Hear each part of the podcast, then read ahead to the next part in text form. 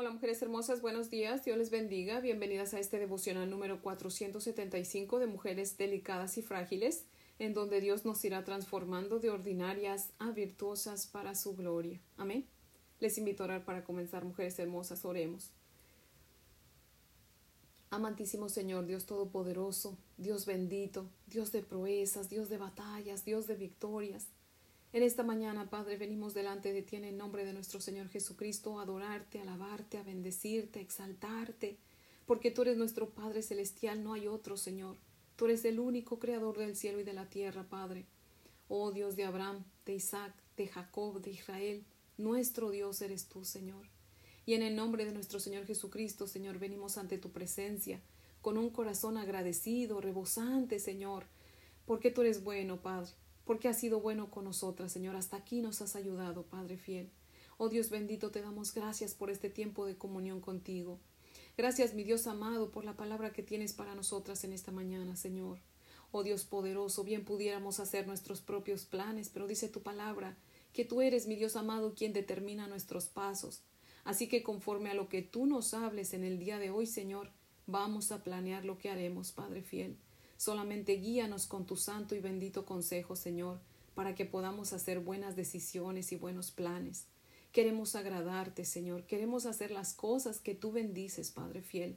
Ayúdanos, Padre, para que así sea. Háblanos en esta mañana, necesitamos escucharte, Señor, en el nombre de Jesús. Amén, Padre fiel. Bueno, mujeres hermosas, si tienen su Biblia, por favor, ábranla conmigo en Deuteronomio capítulo 20. Vamos a estudiar todo el capítulo 20, mujeres hermosas. Dice la palabra del Señor así. Cuando salgas a la guerra contra tus enemigos, si vieres caballos y carros y un pueblo más grande que tú, no tengas temor de ellos, porque Jehová tu Dios está contigo, el cual te sacó de tierra de Egipto. Y cuando os acerquéis para combatir, se pondrá en pie el sacerdote y hablará al pueblo, y les dirá Oye Israel, vosotros os juntáis hoy en batalla contra vuestros enemigos. No desmaye vuestro corazón, no temáis ni os azoréis, ni tampoco os desalentéis delante de ellos, porque Jehová vuestro Dios va con vosotros para pelear por vosotros contra vuestros enemigos para salvaros. Y los oficiales hablarán al pueblo diciendo ¿Quién ha edificado casa nueva y no la ha estrenado? Vaya y vuélvase a su casa, no sea que muera en la batalla y algún otro la estrene. ¿Y quién ha plantado viña y no ha disfrutado de ella? Vaya y vuélvase a su casa, no sea que muera en la batalla y algún otro la disfrute. ¿Y quién se ha desposado con mujer y no la ha tomado? Vaya y vuélvase a su casa, no sea que muera en la batalla y algún otro la tome. Y volverán los oficiales a hablar al pueblo y dirán ¿Quién es hombre medroso y pusilánime? Vaya y vuélvase a su casa, y no apoque el corazón de sus hermanos como el corazón suyo. Y cuando los oficiales acaben de hablar al pueblo, entonces los capitanes del ejército tomarán el mando a la cabeza del pueblo. Cuando te acerques a una ciudad para combatirla, le intimarás la paz. Y si respondiere paz y te abriere, todo el pueblo que en ella fuere hallado te será tributario y te servirá. Mas si no hiciere paz contigo y emprendiere guerra contigo, entonces la sitiarás. Luego que Jehová tu Dios la entregue en tu mano, herirás a todo varón suyo a filo de espada. Solamente las mujeres y los niños y los animales y todo lo que haya en la ciudad, todo su botín tomarás para ti, y comerás del botín de tus enemigos, los cuales Jehová tu Dios te entregó. Así harás a todas las ciudades que estén muy lejos de ti, que no sean de las ciudades de estas naciones. Pero de las ciudades de estos pueblos que Jehová tu Dios te da por heredad, ninguna persona dejarás con vida, sino que los destruirás completamente, al Eteo, al Amorreo, al Cananeo, al Fereceo, al Ebeo y al Jebuseo, como Jehová tu Dios te lo ha mandado, para que no os enseñen a hacer según todas sus abominaciones que ellos han hecho para sus dioses, y pequéis contra Jehová vuestro Dios. Cuando sitiéis alguna ciudad, peleando contra ella muchos días para tomarla, no destruirás sus árboles metiendo hacha en ellos, porque de ellos podrás comer, y no los talarás, porque el árbol del campo no es hombre para venir contra ti en el sitio. Mas el árbol que sepas que no lleva fruto, podrás destruirlo y talarlo, para construir baluarte contra la ciudad que te hace la guerra, hasta sojuzgarla. Amén. Ahora les voy a leer el comentario de Matthew Henry que cita lo siguiente. Dice, en las guerras en que Israel se comprometiera conforme a la voluntad de Dios, podían esperar la ayuda divina. El Señor sería su única confianza. En este aspecto son tipo de la guerra del cristiano. Quienes no están dispuestos a pelear deben ser despedidos. La indisposición puede surgir de alguna circunstancia externa del hombre. Dios no debe ser servido por hombres obligados que no tienen la disposición de hacerlo. Tu pueblo se ofrecerá voluntariamente, dice el Salmo 110, verso 3. Al correr la carrera cristiana y pelear la buena batalla de la fe, debemos dejar a un lado todo cuanto nos impida ofrecernos. Si la falta de voluntad de un hombre surge de la debilidad y el miedo, tendrá que devolverse de la guerra, la razón dada es que no sea que apoque el corazón de sus hermanos como el suyo. Debemos considerar que nosotros no tememos lo que ellos temen, como dice Isaías capítulo 8, verso 12. Aquí se instruye a los israelitas en cuanto a las naciones con quienes iban a hacer guerra, que esto muestre la gracia de Dios en el trato con los pecadores, les intima paz y les ruega que se reconcilien también que nos muestra el deber al, tratar con nuestros hermanos. No importa quiénes estén por la guerra, nosotros debemos siempre estar por la paz. No debe quedar con vida ninguno de los habitantes de las ciudades entregadas a Israel, puesto que no se podía esperar que se curasen de la idolatría. Hubieran perjudicado a Israel. Estas normas no son nuestra regla de conducta, sino la ley del amor de Cristo. Los horrores de la guerra deben llenar al corazón sensible de angustia ante cada recuerdo, y son pruebas de la maldad del hombre, del poder de Satanás y de la justa venganza de Dios, que de esta manera azota al mundo culpable. Pero cuán espantoso es el caso de los que están comprometidos en un conflicto desigual con su Hacedor, de quienes no se someten para rendirle el tributo grato de adoración y alabanza. Les, les aguarda una ruina segura. No permitamos que la cantidad ni el poderío de los enemigos de nuestra alma nos haga desmayar, que tampoco nuestra propia debilidad nos haga temblar o desmayar.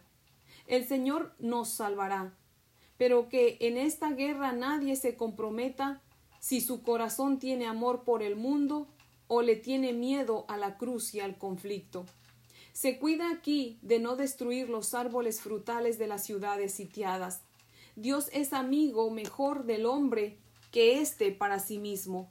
Y la ley de Dios tiene consideración para nuestros intereses y comodidades, mientras nuestros apetitos y pasiones, en que nos damos el gusto, son enemigos de nuestro bienestar. Muchos de los preceptos divinos nos impiden destruir aquello que es para nuestra vida y comida. Los judíos entienden todo esto como una prohibición de todo desperdicio voluntario en cualquier sentido.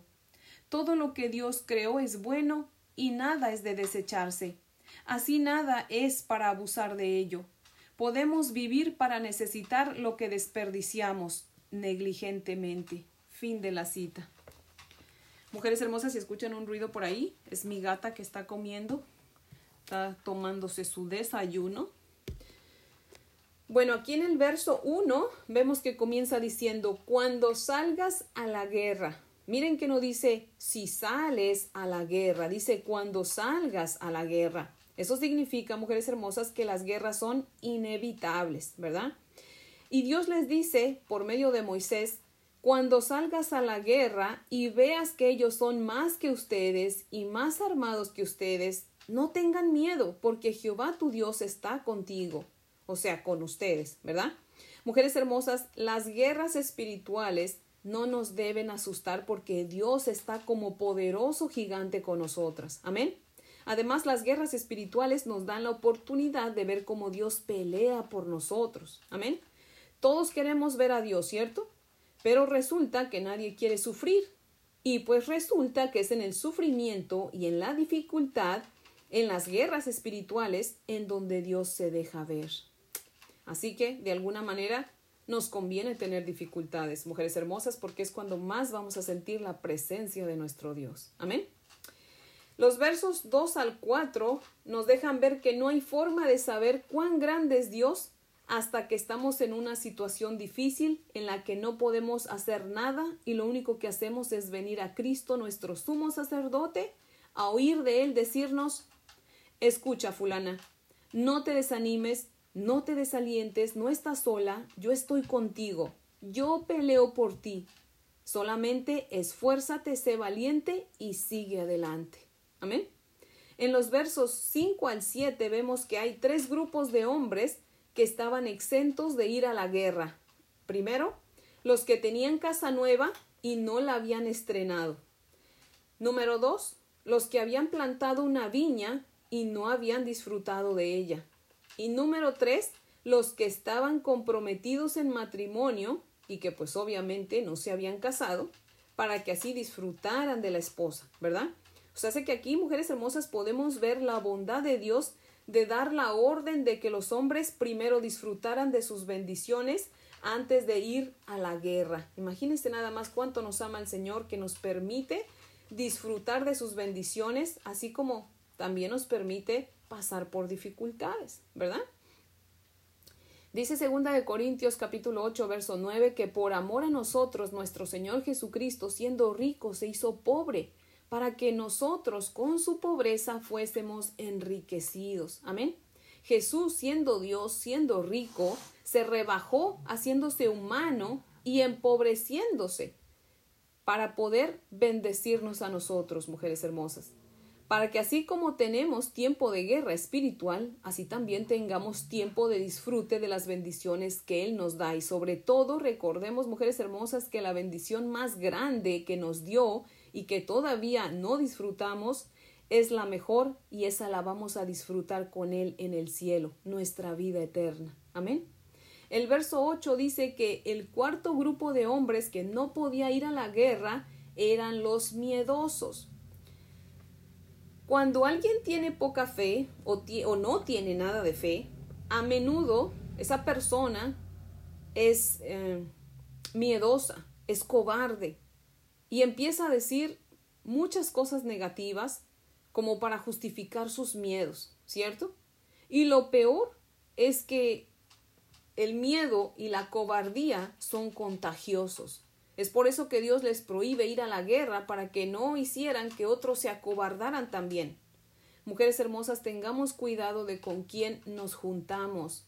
Recordemos que el temor y la cobardía son contagiosos, o más bien el miedo, porque no el temor, pero el miedo. El miedo y la cobardía son contagiosos, así que tenemos que tener cuidado de con quién nos juntamos, mujeres hermosas. Y mejor asegurémonos nosotros de tener mucha fe para ser nosotras quienes contagiemos de fe a otros. Amén. En los versos 10 al 15 podemos ver que Dios nos manda buscar la paz antes que otra cosa, ¿verdad? Por algo nuestro Señor Jesucristo nos dice en Mateo 5:9, bienaventurados los pacificadores, porque ellos serán llamados hijos de Dios. Amén. En estos versículos también vemos que a todos Dios nos llama a ponernos en paz con Él, como dice Isaías 1.18, ¿verdad?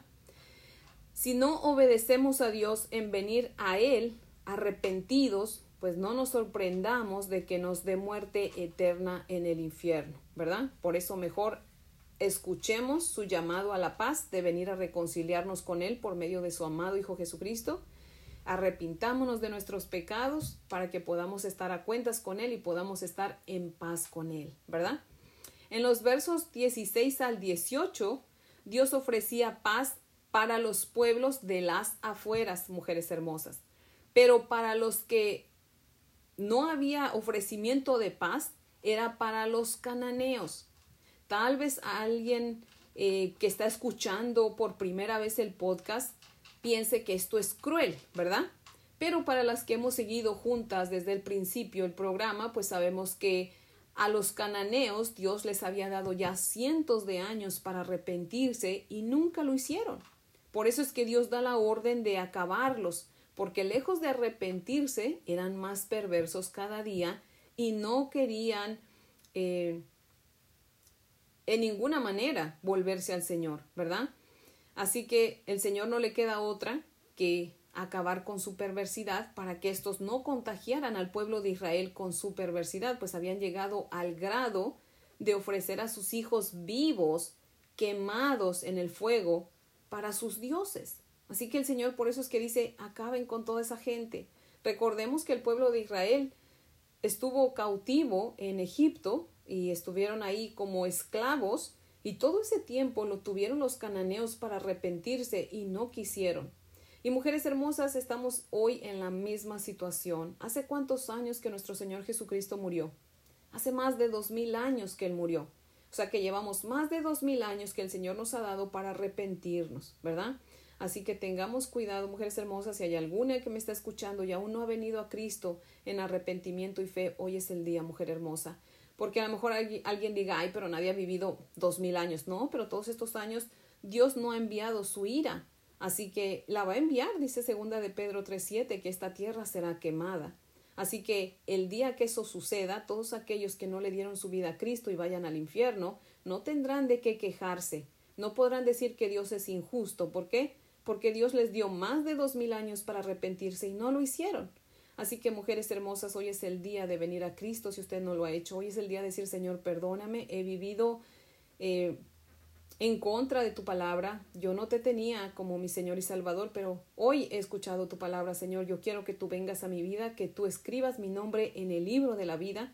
Yo quiero que tú seas el Señor y Rey de mi vida.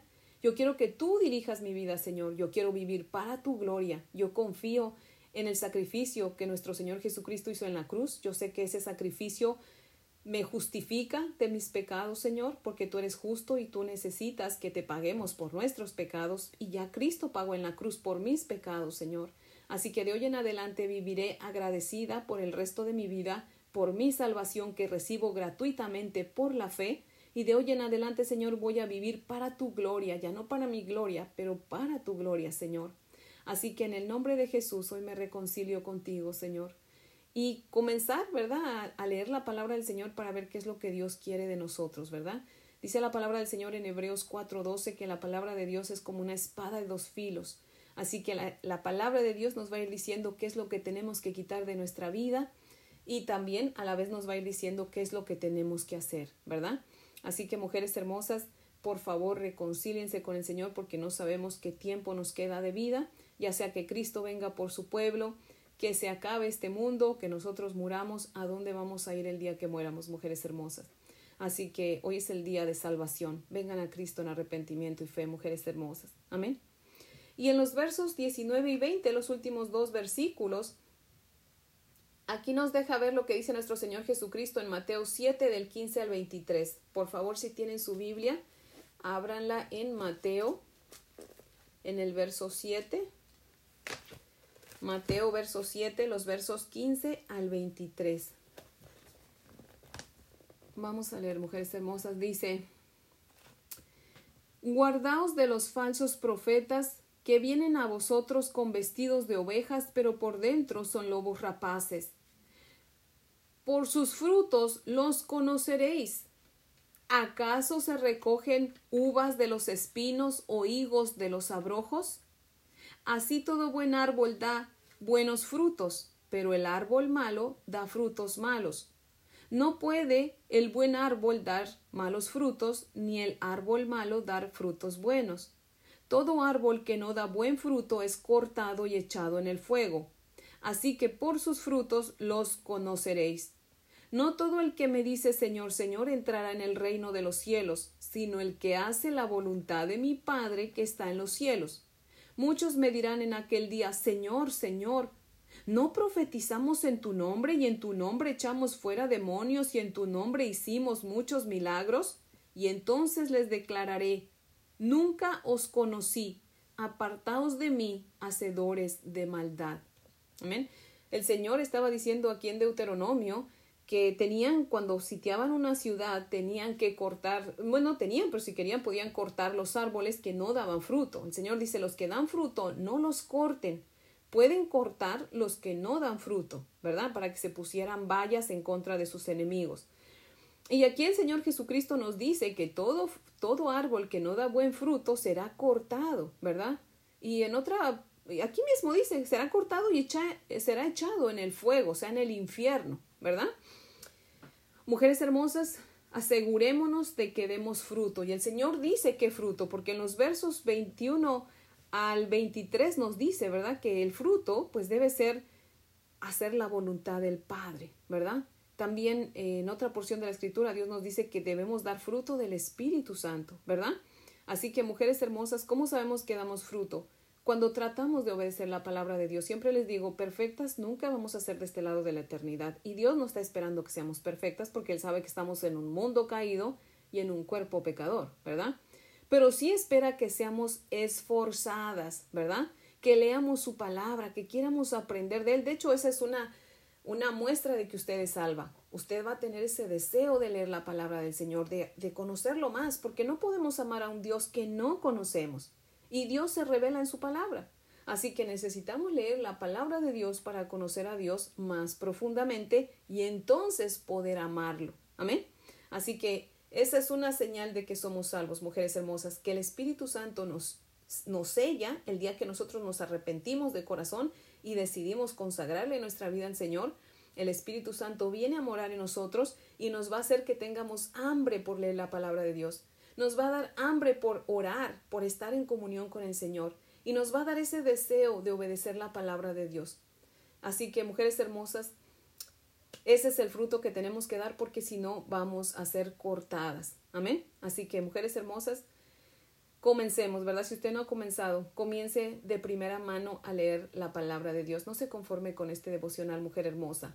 Busque una Biblia si no la tiene y comience a leer la palabra de Dios de Génesis a Apocalipsis, ¿verdad? En orden, mujeres hermosas. No sea de sacar un versículo aquí un versículo allá. No, no, no. Libros completos, capítulos completos, todo.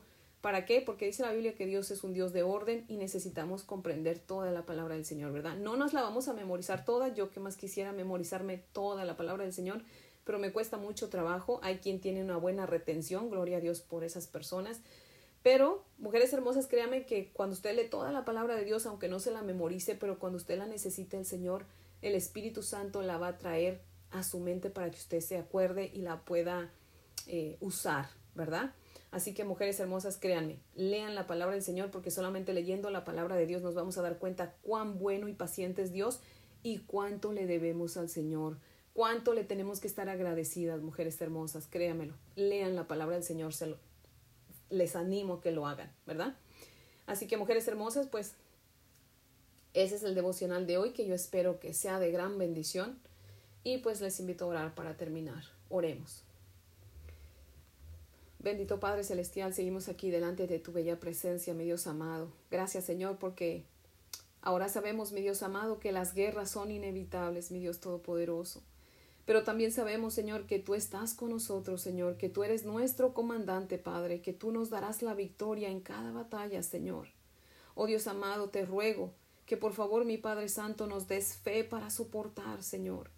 Oh Dios bendito, te damos muchas gracias, Señor, porque así como tenemos tiempos difíciles, también nos das tiempos para disfrutar tus bendiciones, Señor. Oh Dios poderoso, muchísimas gracias, Señor. Gracias, mi Señor Jesús, porque siendo rico tú, siendo Dios, decidiste, Señor, empobrecerte para hacernos ricos a nosotros con tu salvación y un día poder verte cara a cara, Señor, y gozarnos contigo por toda la eternidad, Señor. Oh Señor Jesús, rodéanos de gente llena de fe y cuídanos, Señor, de la gente negativa, Padre. Cuídanos de la gente miedosa y cobarde, Señor, para que no nos contagien, mi Dios amado y ayúdanos a nosotras, oh Dios, para ser mujeres de fe, de una fe grande que contagie a otros, mi Dios amado. Por favor, Señor, en el nombre de Jesús. Amén. Bueno, mujeres hermosas, espero que tengan un día muy bendecido. Les amo en el amor del Señor. Y si Dios nos presta vida, pues aquí las espero mañana para que continuemos con nuestro estudio. Amén.